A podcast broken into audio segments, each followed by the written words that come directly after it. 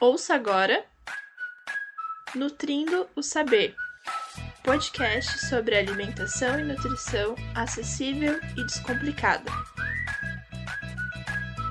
Olá, ouvintes! Estamos de volta. Esse é o oitavo episódio do Nutrindo o Saber. Eu sou Jéssica Raskin, nutricionista, membro desse podcast, e hoje eu divido o programa com o Jonathan e uma convidada muito especial, a Anice eu passo a palavra para que eles se apresentem também. Como vocês estão, pessoal?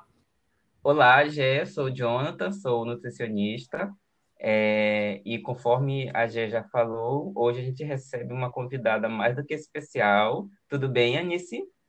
Oi, Jéssica. Oi, Jonathan. Tudo bem? Eu agradeço a vocês pelo convite. Eu sou nutricionista também, mestre e agora doutoranda em nutrição na Universidade Federal de Santa Catarina. O episódio de hoje é o episódio sobre o Guia Alimentar para a População Brasileira, o que você deve saber. E o nosso objetivo com esse episódio é apresentar esse material, porque a gente entende que muita gente fora do meio da nutrição às vezes não tem familiaridade. E também a gente quer explicar qual foi a polêmica recente envolvendo o guia, por que tantas nutricionistas, personalidades envolvidas com alimentação e algumas entidades se manifestaram em defesa desse material. E nós convidamos a Anice pela aproximação dela com o tema. Anice, conta pra gente um pouquinho da tua trajetória sobre a temática assim que a gente vai trabalhar hoje, com que tu trabalhou na graduação, no mestrado, doutorado, assim, de uma forma resumida, por favor. Então, a minha experiência acadêmica começou com a iniciação científica, mas a minha aproximação com essa temática, ela começou na pós-graduação. Então, nos estudos que eu participei no mestrado e tenho participado durante o doutorado, nós temos investigando, é, investigado diferentes aspectos da alimentação e os nossos estudos envolvem a avaliação da qualidade nutricional de refeições e também de produtos que são anunciados em folhetos promocionais de supermercados. A gente também investiga o comportamento alimentar e do consumidor. E nas pesquisas que nós temos feito nos últimos anos, o guia alimentar ele tem sido usado, né, como um ponto de referência nas nossas análises, nas comparações que a gente faz e também nas nossas discussões. As suas recomendações, então, estão sempre permeadas nos nossos estudos.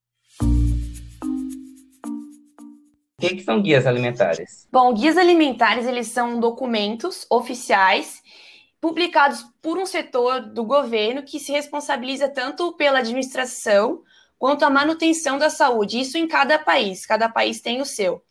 E um guia alimentar ele tem como objetivo servir de base tanto para políticas de alimentação e nutrição, políticas de saúde, de agricultura e de educação nutricional, tendo como objetivo promover hábitos alimentares e também estilo de vida saudável para os indivíduos. E eles, né, cada país vai ter o seu guia alimentar, mas eles vão fornecer conselhos sobre os alimentos, grupos de alimentos e também padrões alimentares que vão fornecer para o indivíduo aquilo que ele precisa, os nutrientes que ele precisa, a fim de ter saúde, né? E prevenir diversas doenças principalmente as doenças crônicas não transmissíveis hoje em dia, né? Ou seja, é literalmente um guia, são documentos norteadores sobre uma alimentação saudável, como, é, o que é a alimentação saudável e como nós podemos atingi-la.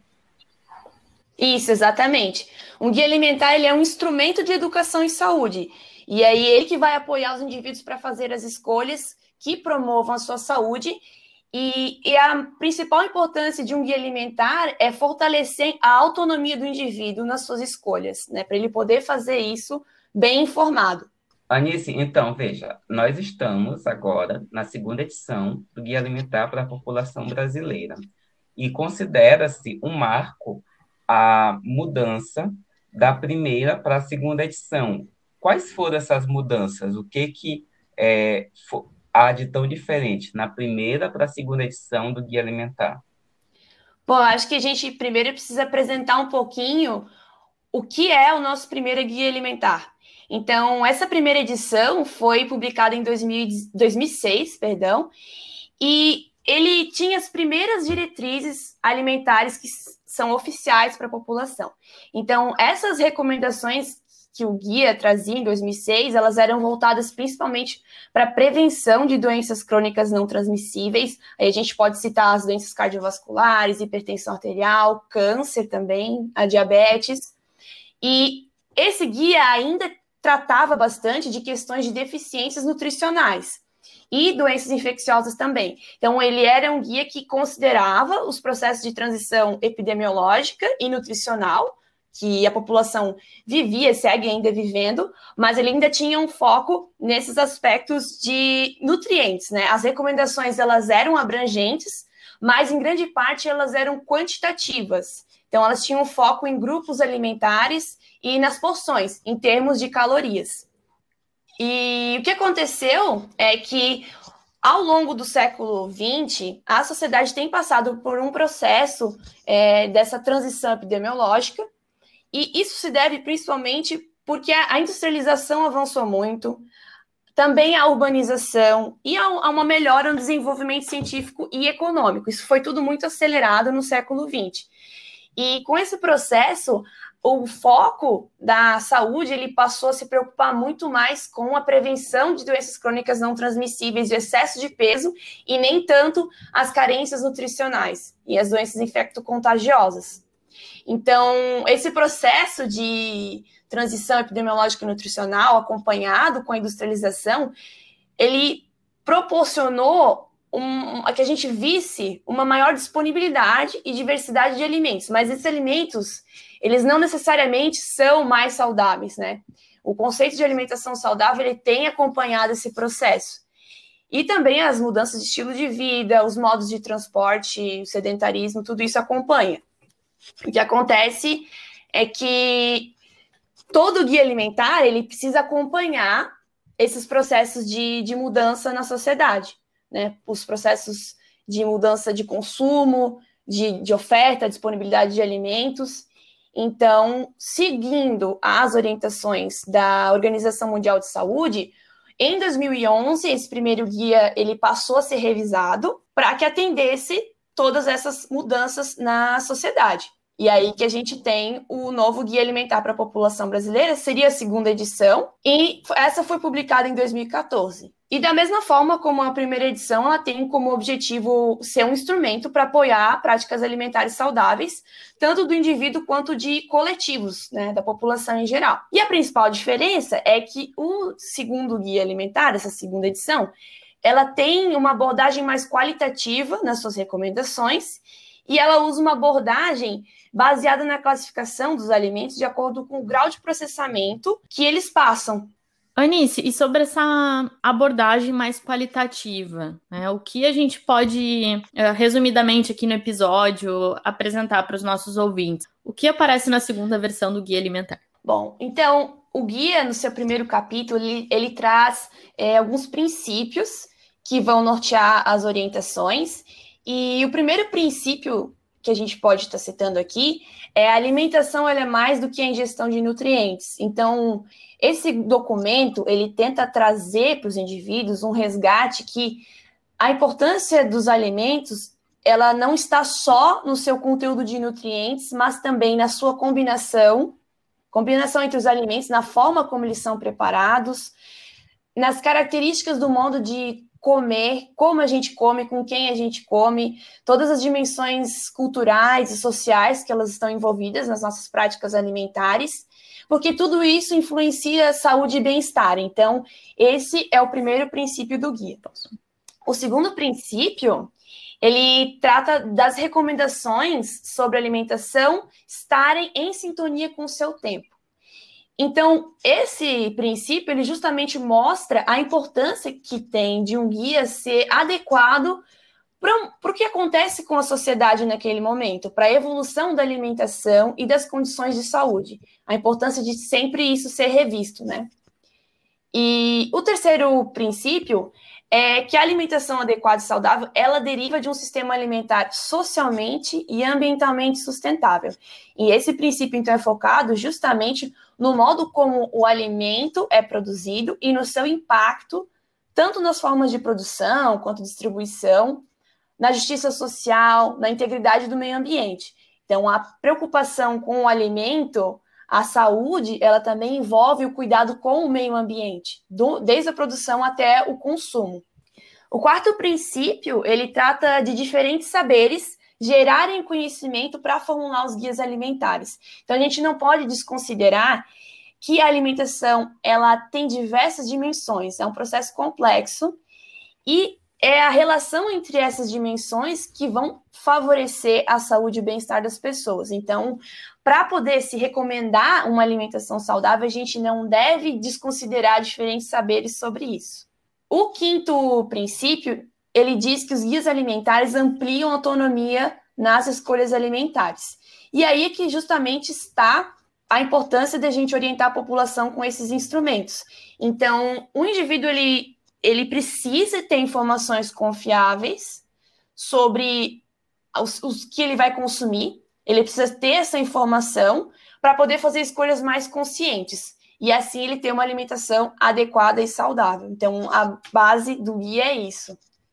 E no segundo capítulo, o guia entra efetivamente na escolha dos alimentos. Né? Como o que, que os indivíduos devem pensar na hora de fazer essas escolhas. E aí a gente começa a falar do que eu já abordei anteriormente, que seria essa classificação por grau de processamento. Então, essa abordagem de classificar os alimentos de acordo com o grau de processamento, elas, essa abordagem vem acompanhando as modificações que aconteceram na nossa cadeia alimentar, onde esses produtos que são embalados, já prontos para o consumo, eles são muito mais presentes na nossa alimentação. Eles são muito mais visíveis. Considerando isso, diferentes países têm elaborado sistemas de classificação dos alimentos de acordo com o grau de processamento. Isso na Europa, nos Estados Unidos, no México e também no Brasil. E no Brasil, essa classificação ela é a chamada nova, e essa é a classificação adotada no Guia Alimentar para a População Brasileira na sua segunda edição. A nova, ela foi proposta por um grupo de pesquisadores da Universidade de São Paulo, então ela, ela é 100% brasileira, é, e o que que, que que basicamente esse sistema de classificação propõe? Antigamente, as recomendações da alimentação saudável, elas estavam mais focadas no nutriente do que no alimento em si. Então, por exemplo, quando a gente falava a ah, grupo dos cereais, carboidratos e tal, terminava aqui, por exemplo, um biscoito recheado ficava no mesmo grupo que, por exemplo, o arroz. E isso era um problema. Estava-se mais focado na classificação da origem botânica ou animal daquele alimento do que é algo muito importante que é o grau do processamento. E o que, que a nova traz de inovação? É justamente é, a, se classificar os alimentos não de acordo com o seu perfil de nutrientes, mas de acordo com o grau e a extensão do processamento que aquele alimento recebeu. O que, que você está querendo dizer, Jonathan? Você quer dizer o seguinte: a nova ela pega né, os alimentos e vai classificá-los em quatro grupos, né? Então, o primeiro grupo é o grupo do, dos alimentos in natura. Os alimentos in natura são aqueles que, que saíram da natureza e não sofreram alteração nenhuma. Então, por exemplo, uma manga que você pega do pé, então ali é um alimento in natura. E também nesse mesmo grupo, a gente tem os alimentos minimamente processados. Sabe assim, aquela manga que você comprou no supermercado já cortadinha, mas aquilo é uma manga, você olha, por mais que esteja cortado, você sabe que é uma manga, então, esses são os alimentos minimamente processados. No grupo 2, a gente tem é, os ingredientes culinários. Então, óleo, sal, é, açúcar. No grupo 3, a gente já vai ter o que a gente chama de alimentos processados. Então, por exemplo, uma goiabada caseira, sabe? Então, assim, é um alimento minimamente processado que recebeu um ingrediente culinário, que no caso, o açúcar. Mas recebeu só isso, recebeu é, apenas ingredientes que a gente utiliza com frequência na, na cozinha, que a gente sabe o que é. Quando a gente chega no quarto grupo, que a gente denomina como alimentos ultraprocessados, aí é que se inicia um, um processo que é meio problemático. O que, que, tô, que, que você está querendo dizer com isso, Pedro? Os alimentos ultraprocessados se caracterizam por serem alimentos ou, na verdade, são formulações alimentares que recebem processamentos industriais extensivos e sofisticados. Geralmente, eles são feitos exclusivamente por empresas do setor alimentício de grande porte. Geralmente são empresas assim transnacionais que estão lá nos Estados Unidos, estão no Brasil, estão na Inglaterra. E geralmente eles contêm uma lista gigantesca de ingredientes. Geralmente, geralmente é, é acima de cinco, muitos dos quais são utilizados nos alimentos processados, assim como açúcar, sais e gorduras. Porém, diferente de outros grupos, eles possuem ingredientes que a gente geralmente não utiliza no preparo de refeições caseiras. Então, sabe com, quando você pega um, abre aspas, alimento no supermercado, que você vê a lista de ingredientes e tem um monte de nome estranho, é, sei lá, é maltose, dextrina, sabe? Então, é, ali é que gera, é, é, geralmente é nesse sentido que a gente caracteriza os alimentos ultraprocessados. Eles vão ter né, é, substâncias extraídas de alimentos, tais como caseína, lactose, proteína do soro do leite, glúten, etc. E geralmente também são ricos em substâncias como corantes, flavorizantes e emulsificantes essas substâncias elas são adicionadas é, com o intuito de, de aumentar o tempo de prateleira do produto, mas também com o objetivo de deixá-los com características organolépticas, ou seja, de sabor diferenciados, né? Então, é, a indústria alimentícia tenta deixar o alimento com um sabor, um aroma, uma textura que os deixem extremamente atraentes e que venda bastante. Então, é, o lucro vai ser algo bastante que vai ser que a indústria alimentícia sempre vai perseguir bastante, né?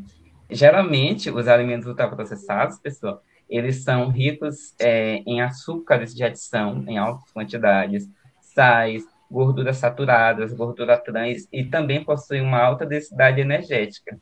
Por outro lado, eles são pobres em fibras, vitaminas, minerais e também compostos é, bioativos, então geralmente eles são muito pobres em polifenóis, em catequinas, em taninos.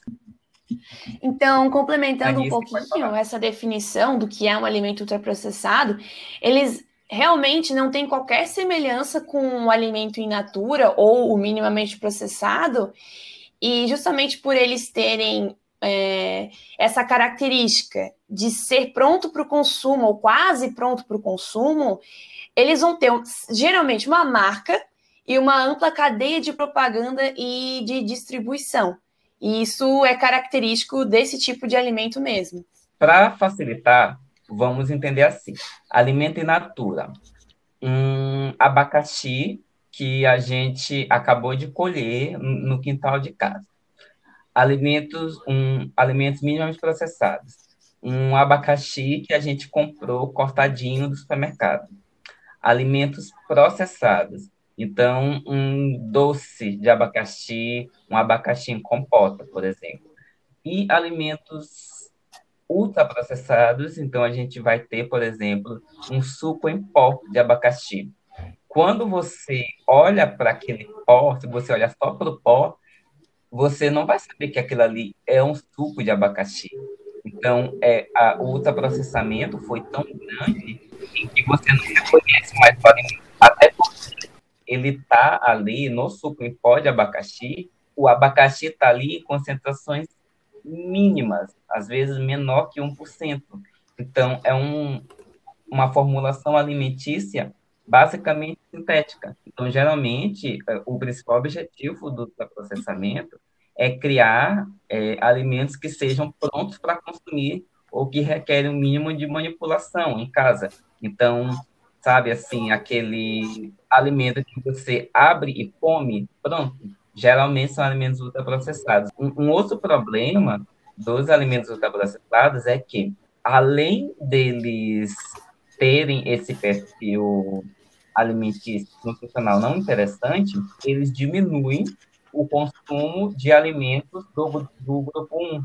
Então, por exemplo, quando você come, por exemplo, um, um macarrão, né, um macarrão que é um alimento processado, geralmente a gente adiciona ali uma série de alimentos do grupo 1 e do grupo 2. Então, a gente adiciona é, verduras, a gente pode adicionar uma série de coisas para fazer molho. Quando a gente come, por exemplo, um miojo, a gente prepara o miojo, né, o lame, e adiciona aquele temperinho em pó e acabou. Então, os, os alimentos ultraprocessados, eles também é, diminuem o nosso consumo de alimentos tá. saudáveis. O outro problema que a gente tem, pessoal, é que essas formulações alimentícias, elas apresentam algumas características, tais como a hiperpalatabilidade, né? Geralmente tem sabor muito agradável. São, eles geralmente têm embalagens muito sofisticadas, muito bonitas, que você chega no, no supermercado, onde você compra su, é, é, as, seus alimentos, e é aquela embalagem assim que chama a atenção, muito bonita é, eles têm geralmente marketing e publicidade muito intensos. Então, por exemplo, você já parou para pensar que a gente não olha, né, gente, um, uma propaganda de uma maçã, por exemplo, na televisão, na internet, uma propaganda de um, uma jaca, por exemplo. Mas a gente tem o tempo todo é, propagandas de biscoitos recheados, de sucos em de sucos em caixinha. Isso daí a gente tem quase 24 horas por dia na televisão uhum. ou na internet, né? É, e outro problema dos alimentos ultraprocessados é que eles apresentam a característica de serem viciantes. Então, eles são produzidos para aumentarem o consumo e a pessoa é, literalmente não conseguir parar de, de comer aquilo numa frequência de tempo muito grande, né? É, e atualmente esses produtos eles estão disponíveis no, no mercado no mundo inteiro, o que faz com que eles sejam quase que onipresentes. Então, a lista de alimentos ultraprocessados que é lançada no, no mercado é, alimentício é gigantesca, vai são bebidas gaseificadas, refresco em pó, achocolatados, salgadinhos, bolos prontos, misturas para bolos, barras de cereais e etc. Né? Então, Anice e Gé, é, qual é o problema do, dos alimentos ultraprocessados né, para a saúde? A literatura vem extensamente demonstrando que o consumo de alimentos ultraprocessados apresentou associação com vários desfechos em saúde. Então, sobrepeso, obesidade, é, resistência à insulina, né, que é o que leva ao é um dos fatores que leva ao diabetes, né, síndrome metabólica, que é um conjunto de, de alterações que somam a obesidade, inflamação, uma série de coisas, pressão alta, né, que é a hipertensão, dislipidemia, que é o colesterol elevado, inflamação, até mesmo o envelhecimento precoce. Então, veja aí que esse, o consumo desses alimentos pode até fazer com que a gente envelheça mais rapidamente, né? A gente tem aí também doenças cardiovasculares, cânceres, depressão e etc. Sim. Então, se a gente for resumir a mensagem principal do guia em uma regra de ouro para os nossos ouvintes, é que nós devemos preferir sempre os alimentos in natura ou minimamente processados e as preparações culinárias feitas com esses alimentos em relação aos alimentos ultraprocessados, então, que devem ser evitados na nossa alimentação diária. Pessoal, e aí, conforme os nossos ouvintes talvez é, tenham ouvido falar, de setembro para outubro, houve aí uma polêmica muito grande com o guia alimentar. Não sei, caso você siga algum nutricionista, algum profissional da área de saúde, tenha visto o pessoal né, revoltado, na minha opinião, com toda razão, né, é, sobre um, uma possível nota técnica que foi lançada pelo governo federal, na pessoa do Ministério da, da Agricultura, que, e a polêmica era o seguinte, né, justamente essa classificação de alimentos, a nova, ela é utilizada pela segunda edição do Guia Alimentar para a População Brasileira. Então, é um documento do Ministério da Saúde que diz para a população: evitem comer os alimentos ultraprocessados. E aí, conforme a gente sabe, o governo federal é extremamente alinhado com o setor de produção de alimentos e isso incomoda, né? Isso incomoda a indústria alimentícia. E já lá no ano passado, em 2019, né, é, houveram reuniões para discutir, para se criticar o guia alimentar para a população brasileira. Então, nessa gestão que nós temos aí, esse guia ele incomoda muito, muito mesmo, porque é um documento oficial do governo federal, que ainda que seja de 2014, né, que vem dizendo para as pessoas evitarem esse tipo de alimentos. Então, mês passado, houve o lançamento de uma nota técnica do Ministério da Agricultura que criticava o Guia Alimentar para a População Brasileira, pedia a revisão urgente e ainda defendia o consumo de alimentos ultraprocessados e dizia que nem todo alimento ultraprocessado é ruim, que tem alimentos ultraprocessados que a gente pode consumir sim, e era assim, a nota técnica era um verdadeiro devaneio, né? Eles até, para dar um caráter mais científico, eles utilizam, é, vão fazendo, vão citando várias referências. E o interessante, uma coisa ali que me chamou muita atenção, é que muitas dessas referências que eles utilizam, muitos daqueles pesquisadores que eles utilizaram trabalhos para embasar, é, são pesquisadores que têm relação com, com a indústria alimentícia, que tem altos cargos em empresas assim conhecidas mundialmente. Então, houve um, um, um estudo que foi investigar quem eram esses indivíduos que criticavam a classificação nova. E aí se identificou que boa parte, assim, quase que 80, 90% desses pesquisadores que criticavam a classificação nova tinham alguma relação com a indústria alimentícia. Ou eram, ou eles tinham altos cargos, ou já trabalharam, ou estão trabalhando, ou recebiam financiamento, ou eram de, é, de indústrias que organizações que defendiam a indústria alimentícia. Então, complementando, Jonathan, além dessa questão do conflito de interesses, que é muito evidente na, nessas críticas feitas ao guia alimentar, os argumentos que foram trazidos na nota técnica, eles são muito superficiais. Isso foi apontado tanto por é, organizações como a Aliança para Alimentação Adequada e Saudável, quanto o próprio grupo de pesquisa que propôs a classificação nova. Todas essas, esses são só dois exemplos de, de movimentações que fizeram notas em defesa, né, trazendo a, o quanto esses argumentos eles eram extremamente superficiais, né, a falta de evidências científicas nessa nota técnica que acabam negando a imensidão que já se tem de estudos apontando as diversas associações do consumo elevado de alimentos ultraprocessados com desfechos de saúde.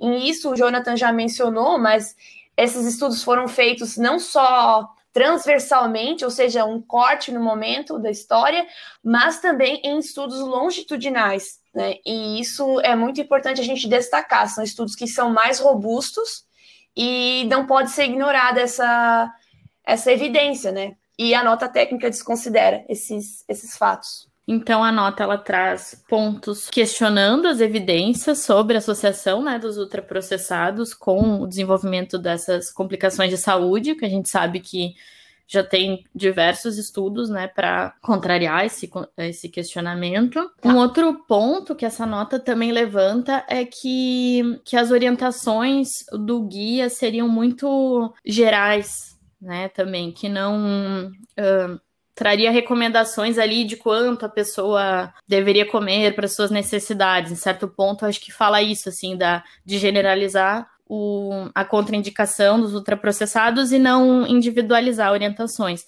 O que também não faz sentido, porque se a gente for conferir materiais que orientam o uso do guia alimentar, uh, diversos deles vão indicar que a partir do guia, necessidades específicas, por exemplo, uma pessoa que precisa de uma orientação para uma diabetes, para uma hipertensão, a partir do guia, o profissional, o nutricionista vai conseguir uh, individualizar essa recomendação, né? Então também é um argumento muito fraco ali naquela nota técnica. E outro ponto que eles levantam é criticando o uso prático, dizendo que não é de fácil entendimento a classificação dos, do processamento dos alimentos. O que também em diversos estudos uh, sobre a prática do guia, né, em serviços diversos, né, em, com educação alimentar e nutricional em escolas, ou o exemplo, né, na saúde mesmo, uh, existem diversas experiências muito positivas dos profissionais aplicando esse guia em atividades. E também a gente pode mencionar que em outros países essa abordagem do grau de processamento ela também está aparecendo nos seus guias alimentares, em alguns em maior escala, como o Brasil, que a base da recomendação do guia é essa, o Uruguai também utiliza essa, essa, essa classificação na base das recomendações, e em outros países ele, essa classificação começa a surgir, essas recomendações têm tomado em conta o processamento dos alimentos, como o Canadá, França, Peru, Equador, Argentina também e a Nova Zelândia. Então, esses países também estão se aproximando da questão do grau de processamento nos seus guias alimentares. Em relação a, a como aplicar o guia, né, como trazer essas explicações do processamento, aqui. Mesmo no episódio a gente já teve uma prática disso, né, nos exemplos que o Jonathan deu. E na prática de serviços de saúde, a gente também consegue trabalhar dessa forma, né, consegue trabalhar a educação sobre rotulagens, consegue trazer as recomendações sobre alimentação saudável de uma forma que vão além da medicalização do alimento, né? De recomendar um alimento porque tem um nutriente X que trata tal coisa. Exemplo, né? Vamos recomendar laranja porque tem vitamina C, porque contribui para a imunidade. Não, a gente consegue tratar aqui, ah, aquela região, quais são os frutos daquela região, que estação do ano que a gente está, uh, que território que a gente está, as pessoas têm acesso ou não a esses alimentos in natura. Então, são todas dimensões que a gente consegue trabalhar a partir desse mat material que torna a prática de, de promoção da alimentação saudável ela muito mais mais real, né, mais próxima da execução. E tem um material de 2019 da USP que uh, traz orientações para voltadas para a equipe de saúde, né? Mas para como implementar o uso do guia entre as equipes, né, do núcleo ampliado de saúde da família na atenção básica, bem como a equipe básica, que são médicos, enfermeiros, técnicos. E esse material ele prepara a equipe para trabalhar essas questões junto com os usuários, junto com a população, abordando o entendimento de alimentação saudável para que seja um, um conceito alinhado entre os profissionais. Ele aborda experiências individuais, considerando o, a humanização em saúde, e também propõe que se faça um diagnóstico do território, né? Se considere onde que está sendo trabalhado essas orientações. Além disso, é um material que prepara também a equipe para entender essa classificação dos alimentos, se apropriar dos princípios do guia e também entender o contexto dentro das políticas públicas brasileiras. E daí é um material muito rico que também a gente pode disponibilizar nas redes sociais do Nutrindo Saber, porque ele traz práticas ali, ele traz exercícios, ele traz todo o material necessário para um facilitador implementar essa educação sobre o guia alimentar com as equipes com toda essa nossa discussão aqui e pensando na prática que eu já vivenciei na atenção básica em que se utilizava o guia alimentar uh, dentro do consultório com o usuário ou em atividades com grupos, em oficinas culinárias, em grupos uh, voltados para alimentação saudável ou com outros focos, mas que se abordava alimentação também. Uh, o guia é um material muito versátil e que a gente consegue trabalhar de uma forma acessível. Então, eu sou uma defensora também. Uma das coisas que mais me chamou a atenção na nota foi esse argumento de que ele não era de fácil entendimento. Para quem está na prática, para quem tem a familiaridade com o material, sabe que isso não é uma verdade. a promoção da alimentação saudável ela nunca foi tão urgente, né? A gente está vivenciando o ano de 2020 uma pandemia que uh, colocou em foco tantos uh, problemas do nosso país e sem dúvidas, né?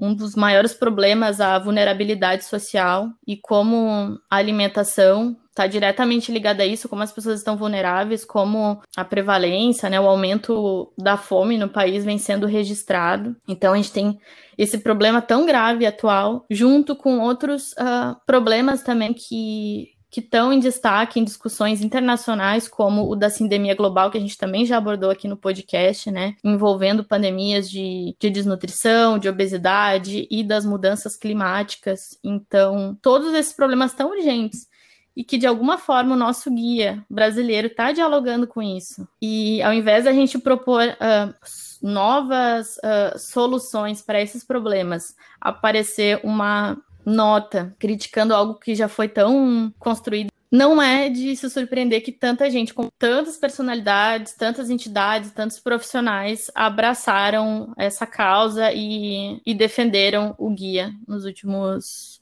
nas últimas semanas. É, pessoal, então é isso. Tenha uma alimentação é, com base em alimentos in natura ou minimamente processados. Consuma alimentos processados com cautela, né? Com base, tendo como base alimentos in natura e minimamente processados. E evite ao máximo, não coma, evite, evite, evite os alimentos ultraprocessados. E também defenda o Guia Alimentar para a População Brasileira, defenda o SUS. Nisso, eu quero te agradecer muito por aceitar, pela, por aceitar o nosso convite. Foi um prazer enorme te receber aqui, todo o teu conhecimento, tua leitura, tua vivência, o teu olhar de mundo, a forma como tu fala e expressa bem as tuas ideias, a gente aprendeu muito com, com o teu conhecimento e temos certeza que o pessoal de casa. Ah, eu que agradeço muito o convite. Para mim tá? é sempre um prazer falar daquilo que eu amo, que é a nutrição, a alimentação. E eu acredito que essas iniciativas como essa de vocês, o podcast, elas precisam se ampliar para a gente valorizar e mostrar realmente onde está a ciência por trás disso tudo, né? Valorizar o conhecimento que ele é ele é trabalhado, ele é mostrado e não só superficialmente apresentado para as pessoas. Então, eu acho muito importante e fico muito feliz que tenham me convidado. E nós ficamos felizes de ter aqui. Obrigada, Anice. E pessoal, a nossa conversa pode continuar lá pelas redes sociais, então quem quiser pode entrar em contato pelo Facebook, Instagram, Twitter. Ficamos por aqui e aguardamos vocês nos próximos episódios. Até lá!